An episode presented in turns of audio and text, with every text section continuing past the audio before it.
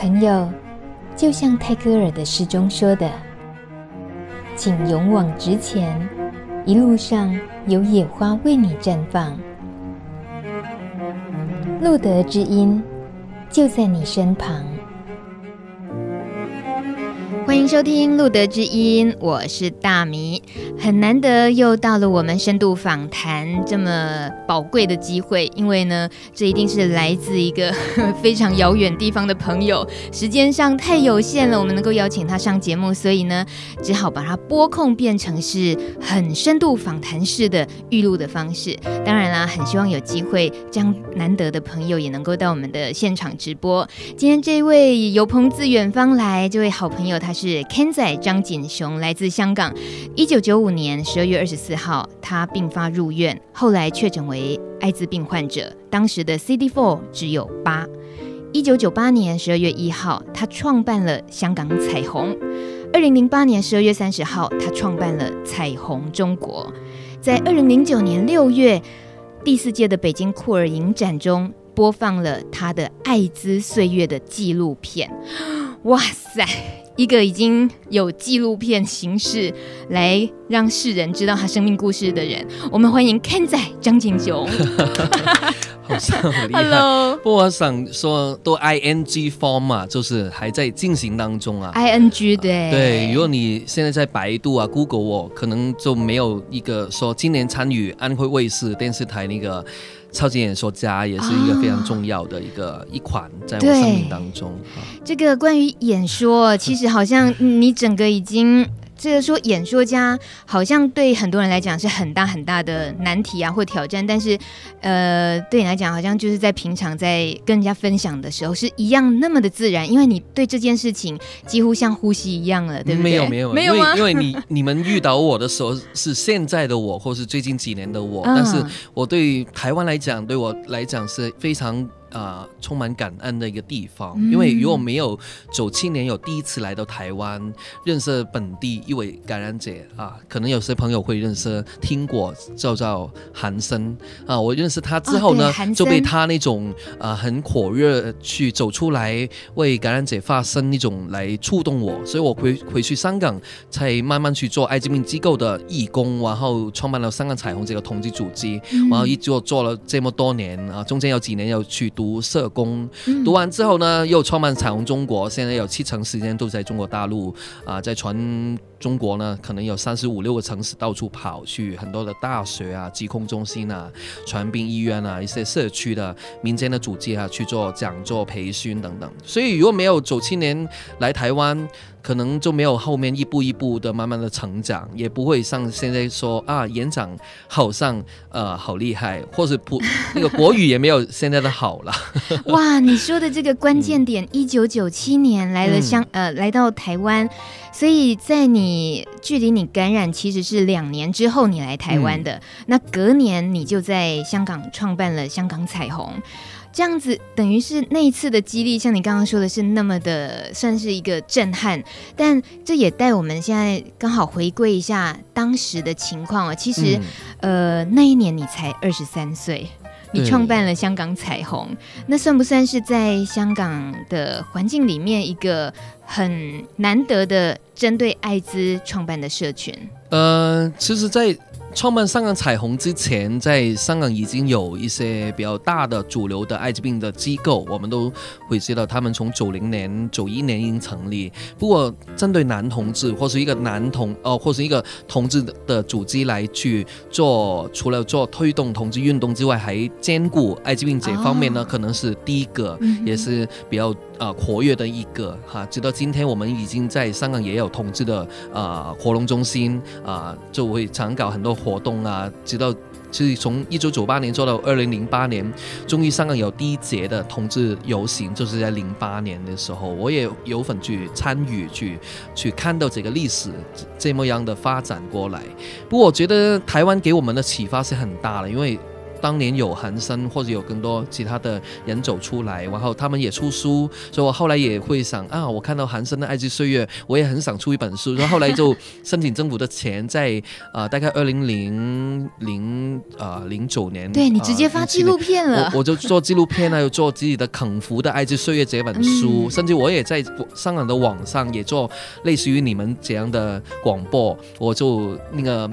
主那个节目的名称就叫《肯福的爱之岁月》，都是我的笔名，就肯定的肯，康复的福。嗯，我觉得从九七九八年我要去接受访谈，那个时候还要打马赛克，还有声音要要转 key 啊，或者要拍我要戴帽子啊，拍背影的时候，在香港吗？一步一步，对啊，以前。当然不是说一开始就可以走到完全公开嘛，嗯、但是那个过程很重要，也让我觉得有一个信念，说我要改一个好的笔名，叫肯定的肯，康复的福，所以我相信有一天我们肯定会看到完全治愈的康复的那一天。是，但是我们要坚持，坚持才会看到希望。嗯、所以一九九五年年底被查出，当然是很震惊，因为二十岁，然后在啊这、呃、高中毕业没有考上大学，在这个社会工作才半年，突然间患。这么重大的疾病，而且那个年代哈是称为世界绝症嘛，所以我觉得。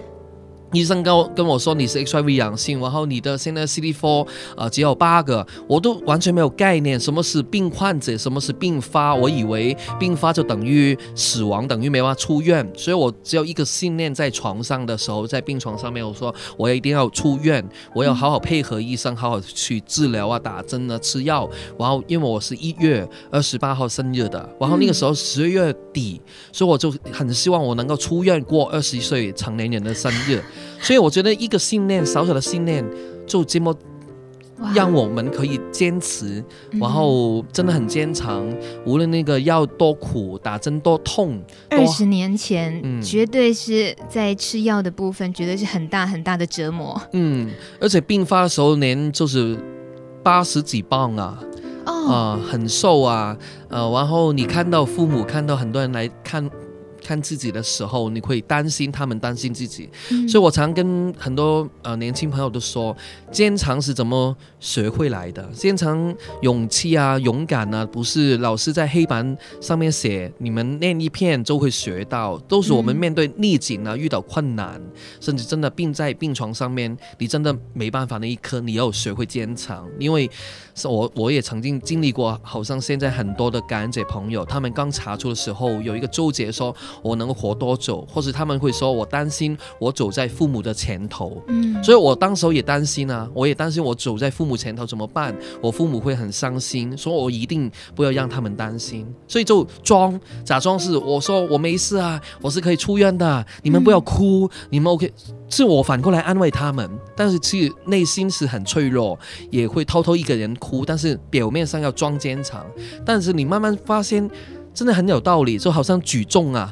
你当初举十公斤的时候，你很用力去举，你是勉强自己的，你没有这个能力。但你慢慢顶着去举嘛，你就可以举到十五、二十公斤都 OK。所以坚强可能一开始也是装的，装坚强，你没有去到那个能力，你就会告诉别人我 OK 的，没事。但你慢慢真的 OK，真的。看到九七年有何大一发明智慧酒疗法，有新药出来了。我从一款药换到两款药，慢慢换到三款药。我的 CD4 从八增加到本来是很慢的，只有一款药、两款药的时候，但换到三合一的组合的药，马上去到三百多。然后从九八年到现在，我都在三百多到七百多之间。哇，就没有进过医院，又没有病发过。最近更打破纪录，竟然去到七百六十九。我十八、十九年来都没有这么高的。这个。感觉是不知不觉，你已经变得好强壮。就像你刚刚说那个举重，其实一直练一直练，对，并不是真的一直在太勉强自己，而是自己身体也不自觉的强壮了起来，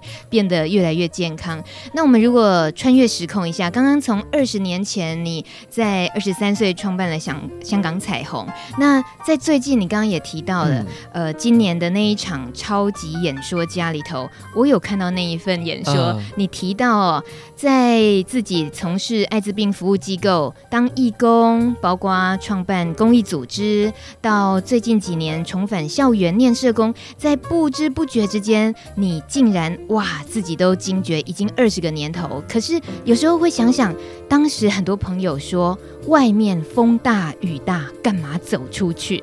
其实这句话，大米心里感触很深。我的感触是，这个风大雨大，我很想知道，在当时朋友们这么担心，所指的这个风大雨大，很可能在影射了当时什么样的环境？他们这么担心你。是是这这句话可能不是当时的朋友，是是是后来我们病情稳定，哦、甚至有些时候不单只是我身边的病友的一种同感，也是我身边很多的同志朋友的一种啊、呃、一种想法。他们会觉得这个社会对于同性恋也好，对艾滋病也好，对性小众都很充满歧视。我们干嘛要走出去啊？我们留在安全的位置。但我们真的有一个疑问说，说外面风大雨大，什么时候会停呢？嗯，那为什么这个社会会改变进步呢？就是因为有人走出来啊，有人走出来，让他们看到直面真实的感染者。是怎么样子？真实的同志朋友是怎怎样子？就好像我们在这几天参与台湾的同志游行一样，你看到哇，几万人的同志，各色各样的，不同年纪、不同体型，呃，来自不同行业、不同的地区，然后不同的文化水平、不同的打扮装扮，各种，你就知道。这么简单，就跟你们除了性倾向不一样之外，跟其他人都一样啊？为什么我们不能够享受平等？所以我就觉得，如果我们一直说我们坐在等，好像等他们，等这个社会没有这么歧视了，等这个社会好像开明了、开放了，我们才走出来，会等到这一天吗？嗯，他们为什么会改变呢？如果我们都不愿意走出来，不愿意去尝试改变，那社会也是从个人一个一个个人来组成的这个社会。但如果我们每个个体都躲藏起来，那就很难，所以我觉得以前从黑人、从女人、从各种的小众都是走出来这个过程，我也会跟自己说我要走出来。最起码，就算我不是一步说我要马上对所有媒体啊很公开，所谓很高调，我最起码可以影响一些我旁边的人，甚至我在乎的朋友。我觉得如果那个朋友真的有友情的基础，他。听到我这么坦诚，跟他坦白一个我的秘密的时候，他肯定会耐心的会听我解释。就算他有稍微真的有对艾滋病有恐惧，他会因为我的原因，因为朋友的原因去尝试了解这个议题。嗯、而且可能以前我没有出现，太没有呈现我的身份的时候，他觉得这个议题跟他没关。但从他知道我是感染者的那一秒钟，他就会觉得这个议题跟他有关，他会了解，然后。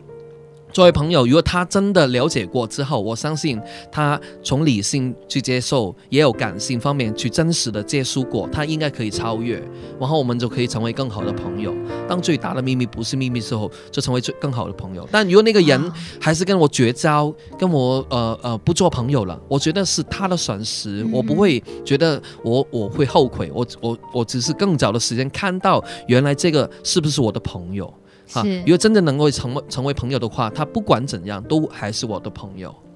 这么说起来，这些年来对你来讲，还是有一些很难熬的时刻，或者是发生过什么样的事件？嗯，最难熬的可能就是在，也是在大概好像九七年左右，九八年左右吧，有一款药，那个时候。呃，我不知道，好像听说药厂呢出现有些问题，就把原来那个胶囊的药呢，就用那个药水的把胶囊变成药水，啊，对你都可以马上哇，你都很惊讶的表情，你可以想象，我很怕。胶囊的药本来就很苦啊，或者那种化学味道很浓的嘛，嗯、但它变成一一瓶药水，每一天呢就八个小时八个小时喝一勺盖，好像我们现在的瓶装水一样一勺盖，但是你拿着那个勺盖，你闻到那个味道就很想吐了，然后。你倒进口里，整个舌头啊、喉咙都充满那个白色的粉状的东西然后你真的很想吐，吃什么东西都没有味道。但我记得也是我最痛苦的时候，我也想起九七年的时候有我有机会代表香港去泰国的清迈去开一个国际的啊。亚太区的艾滋病的会议吧，那当时我去拜访，在泰国有一个红十字会，当地的一些很穷，呃，就无家可归，在红十字会里头受呃救助的那些病人，他们就围绕着我，就会知道我是从香港来，他们就说：“诶，你是上个来，你是什么药的？”我当时知道他们根本就没有药物，他们领到的都是维生素，然后他们天天都有人死，都真的很恐惧。哇我真的不好意思把我的药拿出来，但是他们一再要求，我就拿出来在手上给他们看。他们其实真的会问我这一颗药怎么吃，这颗药呃多少钱可以买得到？就就会每当我想起这一个片段的时候，我觉得我是很幸福的。嗯、就算我有这一瓶很苦的、很难喝的药水，别人是没有的。别人可能我见他们一一面，我一辈子都不可能再见到他们。后来回来，其实我回去香港的时候，我很。我一直这么多年来，我都很很后悔，我很忏悔，我为什么好像去了非洲，拿出一个面包给那些可能没饭吃，明天就饿死的那些人去看？你看我有面包，我觉得这个动作很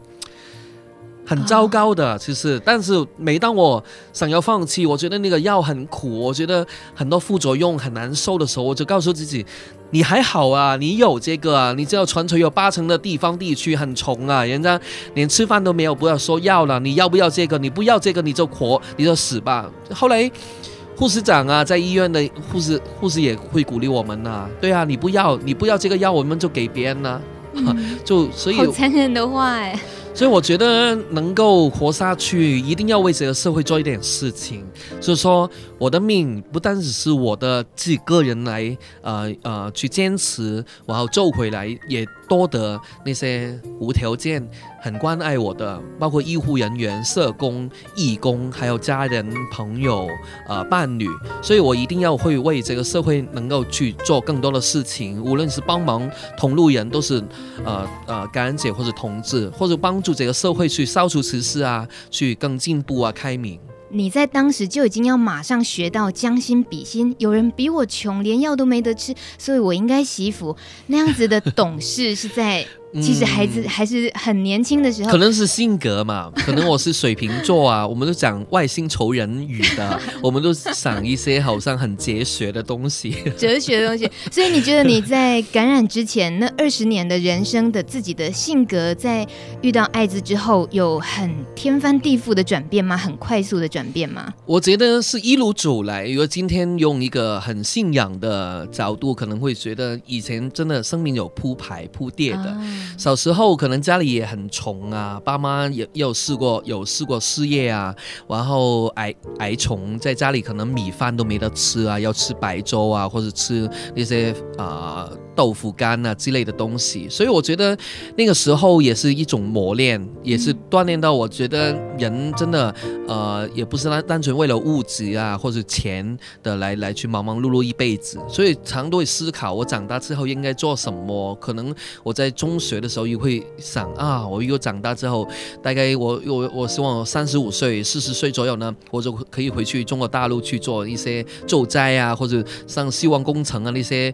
去山区啊扶贫啊啊那种哇，那种工作，我我以前就觉得人生应该不是、嗯、服务人群的，对，而不是。努力不停的赚钱，然后买房啊，都是想自己嘛。所以后来有这个病，然后我也去艾滋病机构做义工，慢慢去思考我两个身份怎么可以去帮助更多人，他们的路可以走得更轻松。所以我就觉得我也不需要去扶贫什么了，我就做我这两个身份有关的事情就好了嘛。我有一个题目去演讲的时候叫“艾滋”，让艾滋变成我们的祝福，让艾滋变成我们的祝福。对，其中一个祝福就是让我们不用浪费，好像很多人说浪费了几十年，去了五六十岁、七十岁，突然间中风、心脏病、癌症，然后病在病床上面才后悔，原来几十年就这么过去。就好像有一本书说，临终关怀病人的五个他们的那个遗憾的事情，嗯、第一个就是没有做自己。对，所以我觉得我很幸很很幸运，我二十岁就濒临死亡这个边缘，然后我体会到死亡是怎么一回事的时候，我每一分每一秒都很真实，我都会很在乎我要怎么去过，怎么去利用，好好的运用我每一分每一秒去做我想做的事情。所以，可是这个心情怎么能够持续了二十年呢、啊？我觉得就是不同阶段给自己不同的目标，可能从一些小的目标，然后中长的、长远的目标去定，而且有一定的难度，但是可以实现的。嗯，像我刚才讲，从最初说我要出院过二十一岁生日，从到慢慢吃吃药了，我就会说我要等到新药的发明，我要看到九七年回归啊，香港回归中国好像很大的事情嘛。是。然后看到九七回归之后，我就说，哎，我要看到两千年，两千年那个时候我们不是说一个笑话嘛，就说电脑好像没有设计到两千年，可能千千年虫会怎么哇，世界大乱了怎么办的嘛？我就说我要看到两千年，然后慢慢从创办上个彩虹到。啊，后来后来零零四年我就去读社工了嘛，所以你每一个阶段有新的目标，有一些计划，然后成功了，然后别人旁边的人也会给你反馈正面的肯定，然后你就越来越有力量往前走。那我当然好奇，你接下来设定的是哪一个阶段的目标？后来后来另外一个阶段是去了零六年，我有机会，其实我九八年第一次去加拿大，九七年就去泰国跟清迈，呃，泰国跟台湾，嗯、所以那些。去到外面的世界各个地方，其实对我每一次都有启发的，就好像一大步。我呃九七年、九八年那几次的啊、呃、那些啊、呃、出去呢，就让我创办香港彩虹。那零六年第二次再去啊、呃、加拿大开会呢，就看到哇五万人的同性恋的运动会啊，两万人的艾滋病大会啊，然后在台上呢听到一个印尼的女的病患者，她就说了：外面风大雨大，我们不走出去，我们坐在等等什么呢？所以我就确定我要百分之百公开我两个身份。之前呢，从九八其实到零六年我没有去加拿大之前呢，我还是要打马赛克的。我还是要声音要转 key 的，或者我拍照只可以拍后面了，只可以戴一个帽子。但我觉得我从九六年开始吃药到零六二零零六年十年了，我的病情这么稳定。啊，刚才说从九七九八年到到零六年都没有住过医院，没有病发过。我会问自己，如果再让我再活十年，难道我就站在那一点不动吗？嗯、人应该追求有进步的。如果我往前十年都一样不动，那我上天要要么为什么要留我在世世界上面呢？所以我就豁出去，我说反正我的家家人，我最在乎的朋友，那些人都已经。知道也接受了，我应该可以更往前走，所以从那一次会议，我就马上在当地，在加拿大多伦多就接受当地的华人的媒体、中文的报纸来采访我，用拍我真的照片，用我的中文名。那回到香港之后呢？啊，那一年的世界艾滋病日呢，我就在面对媒体，在香港大学做一个啊啊、演讲。后来二零零七年有另另外一个机缘巧合，我来台湾的同志游行，看到张惠妹在台上跟张耀辉啊那个感染者去拥抱，我就回去香港，我就想。我能不能够在香港做同样的拥抱的活动？我也举一个牌，向路人求拥抱，行不行？最后我真的豁出去，我旁边有很多女同志啊、拉拉、跨性别的朋友，他们说你就去做，我们帮你做义工，邀请路人过来跟你拥抱，拍红丝带。你讲的女同志拉拉，但是没有讲到男同志。男同志有一。人数相对少一点，他们好害怕的，好奇怪，他们很害怕，所以我就觉得后来证明了，做完之后，整个晚上其实从零七、零八、零九年、连十三年都是十二月一号，我们都在铜锣湾那个崇光百货门口做嘛，然后。是每一年都拥抱一一百几十个人，然后媒体也来采访，哇，都没有任何一个路人或是游客跟我们拥抱，或者在旁边会骂你啊，啊、呃，说你们活该啊，什么之类都没有啊，就很友善。所以我觉得我们往往呢觉得外面很歧视，其实我们有些时候是自我歧视。嗯，你假设家人肯定接受不来的，朋友肯定接受不来的，伴侣肯定知道会离你而去，但你为了他们来做。决定，我觉得不公道啊！我宁愿我的性格是，我宁愿我告诉他们呢，他们不了解，他们恐惧，我还去科普、解释、教育他们，他们都不行，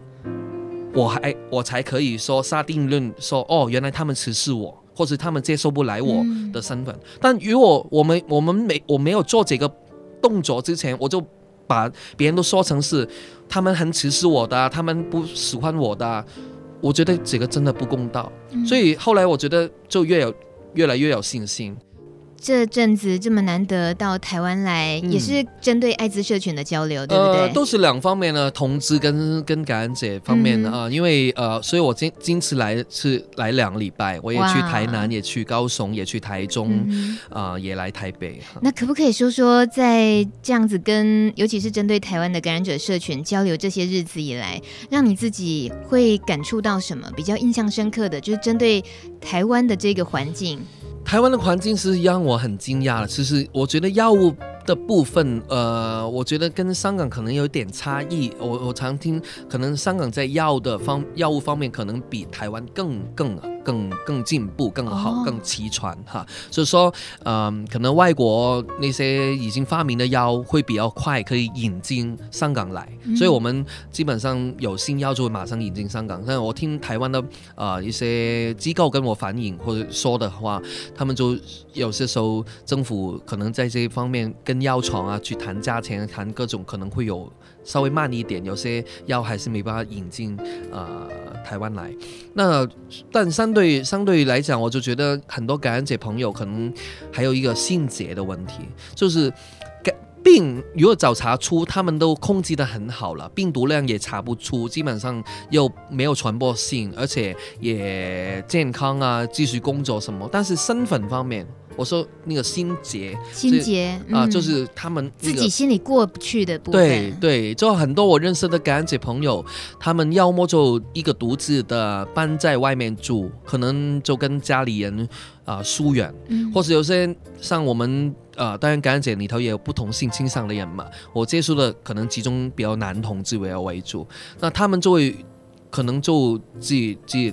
把自己边缘，就可能离开一般的同志的朋友，就会都待在感染者的呃的圈子里头，甚至会觉得自己都呃不会再可以找到爱情啊，或者觉得、嗯、呃很难找到爱人，所以就有些有点看上去，有些朋友会觉得他心里真的有点症状，好像我不知道抑郁啊，或是有点忧郁忧郁的那种那种状况，就觉得好像心理的问题比本来这个病的问题、嗯、呃。药物的副作用的问题更大啊！这个我自己听起来就觉得会有点压抑了，嗯、因为自己以为哦，在台湾相对来讲应该呃是要环境应该要大家要更友善才对，嗯、可是 Ken 仔你这么说，好像要比起说。因为有时候感染者自己心情能不能够开朗，能不能够接受，嗯、呃，去走出去，应该也是相对环境给他的压力嘛。那你刚刚说的这种感染者的心情，似乎其实也代表着台湾环境，你也感觉到其实也没那么友善？其实如果加上，好像今天在录这个节目之前，我去那个机构去看那些艾滋的孤儿啊，他们住在那个窝、哦，艾滋宝宝是吗？然后住在那些老类似于呃养老院里头的那些老人家。他们就是很多时候，工作人员都会说，就是家里离弃他们，他们成为孤儿，成为无没有人理的那些老人家，然后住在那个疗养院里头，好像中途之家，可能三年了，甚至有十年了。就就我会觉得，嗯，我不知道怎样比较公不公公公道了，但我在香港中没，我们在香港中没有这样这样的。机构说有中途之家，或是有有收养、有有照顾那些呃孤儿，因为他们艾滋病没有，在香港就没有啊。我们总共五六千个感染者的个案嘛，从查出到现在六千个左右，但我们就没有说有中途之家，我们只有。日间的日间的健康中心，嗯，就是你白天可以去看看电影、看看书、做做运动啊，有些小组吃吃东西啊，大家来来做一些讲座啊之类，就白天可以去聚一聚的地方，聚一聚，有一一部跑步机啊，有一个电动单车给你踩，嗯、但是就没有说有人要收容啊，他家人不管他，或者一般的老人院啊，或者怎么样，所以他就有一个这样的。中途之家，就所以从这个角度来讲，而且有几十个人住在一个地方这么多，然后也听说工作人员说附近的民居可能在呃最初的时候有反对过，或者有一些声音，包括那个孤儿院，我就觉得是代表某程度真的代表这个社会还是停留在某个个嗯、呃，就还是很。保守或者很很落后了，就没有更新对艾滋病的理解。其实我现在很多时候去学校演讲，我很爱去讨论的。有一天有一个议学医的学生嘛，也有女学生最近来听我讲课。哇，她听完我讲课之后，我反过来我问那个女同学，你有什么问题？她说没有，我只想拥抱你一个。哇！我说我我反过来问你一个问题，我问那你是学医的哈？如果中风、癌症、心脏病，甚至 B 肝、C 肝，呃，甚至糖尿病或精神病，来跟 HIV 艾滋病来比较，你觉得怎么样？她很快就回答我，艾滋病比较轻。我从那一天开始，我讲课我都这样问学生。对呀、啊，嗯、你宁愿如果是我们可以选择患什么病的话，一定要选 HIV。为什么中风、癌症你都听都知道了，有开刀啊、化疗啊、电疗啊，然后就算 B 肝、C 肝也可能肝硬化、肝癌嘛。糖尿病很麻烦啊，饮食又麻烦。刚才讲那些病，行动都不自如自如的，可能瘫痪呢也会有，啊啊失明也会有。那然后精神病就更不好说了，可能抑抑抑郁啊、自杀嘛。嗯、那 HIV 只是一个免疫系统的疾病，现在大多数的病人早发现，你就吃药，吃药抗病毒药就可以把药把那个病毒压下去查查不出的水平，连生孩子都是健康的。然后病毒压下去查不出，我们的免疫力就重建到跟一般人一样，继续生活、工作、活到老。然后饮食只要干净就 OK 了。那所以再给你选，一定要选 HIV。不过 啊，太可爱了。这个 HIV 是有心理社会的问题嘛？嗯，所以心理方面是很麻烦的。所以我们说，如果不处理这个社会的歧视呢，这个病真的没办法控制这个疫情，就是这个原因。所以这也是 Ken 仔。在最近哦，有一张很炫的你的这个明信片，应该说明信片吗？还是 酷卡？这个主要是那个电视台做这个节目的时候，嗯，为每位参赛的选手弄的海报。哦，就超级演说家有你，你分享了你的名言，不是因为看到了希望才去坚持，而是因为坚持了才会看到希望。歧视比艾滋更可怕。嗯，对，您刚刚分享的就是，呃，最终还是回到了歧视这种比较心理层面的。对啊，你没有想过一点东西嘛？就是说，HIV 跟另外最少两种疾病是三个传播途径一样的，大家都会说哦，对啊，B 肝、C 肝，但为什么同样，我我用性传播来讲好了，性传播、血液传播、母婴传播都一样的这三种病，但我告诉别人我是 B 肝，我是 C 肝，别人没什么啊，但我告诉别人我是 HIV 就不一样。就很清楚啊，这个这个差别为什么呢？就大家觉得艾滋病是很恐惧，艾艾滋病等于死亡，所以我非常呼吁大大家在做艾滋病工作或者那些公共卫生部门的或者学校，你一定要帮我们的年轻人、学生或者民众去更新今天的艾滋病的治疗有多么的好。嗯，感染者早查出，他都可以活到老，这个信息一定要带出去，而不是停留在以前那个黑色死亡金字塔那个阴影。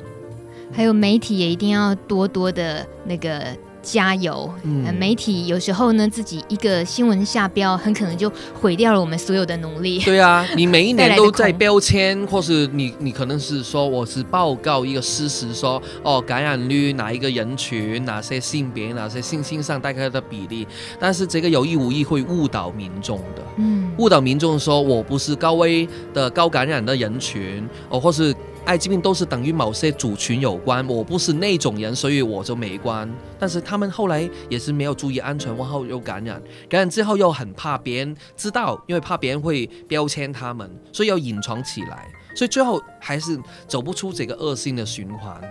对，我们都到了这个转了老半天以后才搞清楚哦，原来是只有高危险的行为，而没有高危险族群这种事啊。嗯，嗯，所以这个希望大家都知道，不要太晚，尤其是一般社会大众，尤其在教育方面，可以很彻底的这件事情。就像刚刚您遇到那个女学生一样，我觉得那个她自己本身的医学的知识带给她的力量，嗯，然后再跟你应对、再回答的时候，那个带出来的，能够让大家觉得。哎呀，对呀，为什么我自己都没有搞清楚这件事？那种震撼真的很棒。不管是台湾还是香港，有 Ken 仔，在台湾有光哥，有呃，刚刚您提的一些例子。其实，通常感染者站出来的这个角色，几乎都是同性恋，几乎都是男同志。嗯，那昨天晚上呢，我也有点无聊，睡不着，突然想到，为什么？为什么异性恋没有人？嗯。呃，我没有答案，可是自己心里头隐隐的感觉是，同志好勇敢，可以这么说吗？嗯、您您觉得呢？呃，可能是哪里有压迫，哪里有反抗吧。那压迫越大，反抗就越大。那同志又是感染者，他可能就是两方面的双重的打击。嗯，所以他反弹或者要走出来的勇气啊，或者那种动力可能更大。啊，我我我个人认为是这个。然后第二个，可能从美国最初的时候也是有类似这样的情况，说政府不怎么理那个同志的社区，就让他们死了。然后他们又社区要自救。所以当时候那些男同志、女同志，他们来自己来做服务啊，来做周云啊，工作募款的各种，然后做的稍微好一点的时候，政府才重视，才拨钱。所以我觉得同志可能因为。一来就没有得到很多的帮助，所以我们要自救。第二个，我们双重的身份，所以可能就压压力更大。但是反过来，我觉得那个也是动力啊，因为打压太大了，所以我反抗的时候也更大，所以就走出来。好像你说的就是那种遇到逆境之后才激发出来的力量。你们遭遇的逆境。又更胜于异性恋的感染者这样子，嗯嗯，这个当然还有一点是跟媒体也有关，因为媒体也常或者主流的那些那些就社会也会在标签说同性恋等于艾滋病，嗯，但我我们走出来当然不是去加深这个等号，但是我们走出来是想说就是。刚好这个病在我们身上，其实我刚好是这样心情上，就算我不是同性恋，我是异性恋，只要我没有注意安全，其实我还是会感染的。是的。但这个就嗯，这个你这个问题其实很有趣了。好，今天节目最后呢，我们想要分享一首歌曲，呃，大家听到了这个，我们在背景音乐里面呢会出现这首歌，其实是因为大米很好奇，像 Ken 仔这样子二十年的。艾滋平权运动这么样走过来，我们常常说社会运动哦，通常都会有一个社会运动都会有一首主题曲来加深它的力道，然后深印在每个人的脑海里。那以 Ken 仔来讲，我也好奇是不是有哪个旋律是常常会在你耳边响起的？呃，因为要配合用国语哈，所以选一首歌。哦、因为有一次我去大学演讲的时候，那些学生很有。很有创意，他们就学了这这首歌，然后用啊、呃、手语哈来配合来演唱，然后才介绍我出场。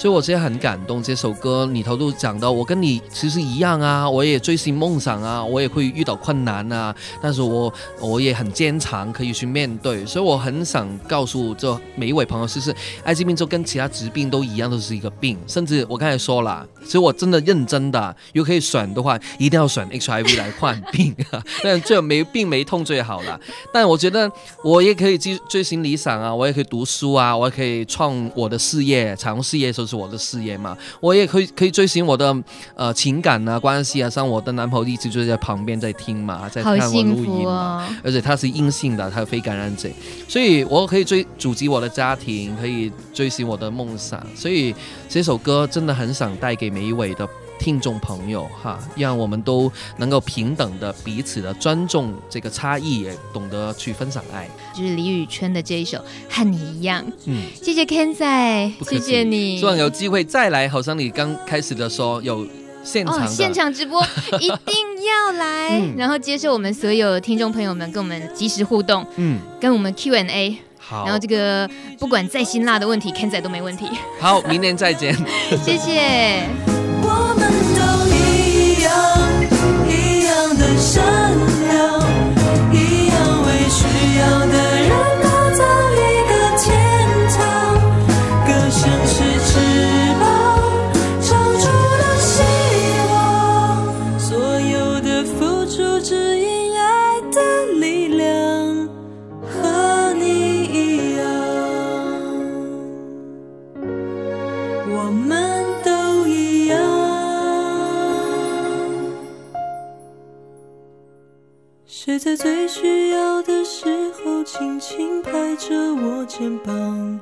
谁在最快乐的时候，愿意和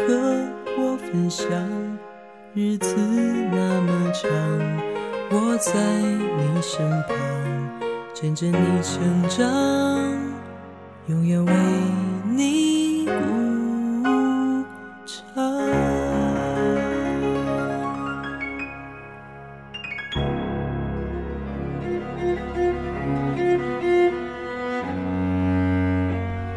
本节目由路德协会制作播出。